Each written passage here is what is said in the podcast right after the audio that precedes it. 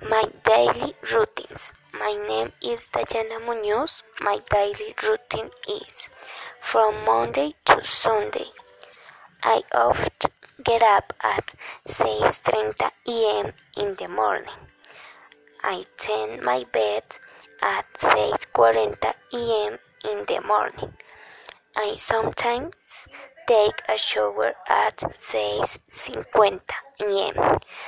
Then get dressed and comb my hair at 7 a.m. After getting dressed, breakfast at 7:30 a.m. I brush my teeth at 7:45 a.m. I leave the house to catch the bus at 7:50 a.m. I arrive at work at 8:30 a.m. Sometimes I have lunch at 1 p.m. in the afternoon. I always return to my home at 5 in the afternoon. Sometimes I have dinner at 7 p.m.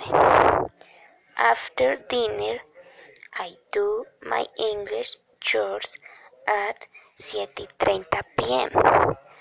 Then I love what I shall take the next day to my work at 8:30 p.m.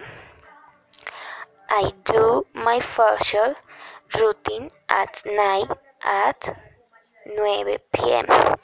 Then I set up bed to sleep at 9:30 p.m.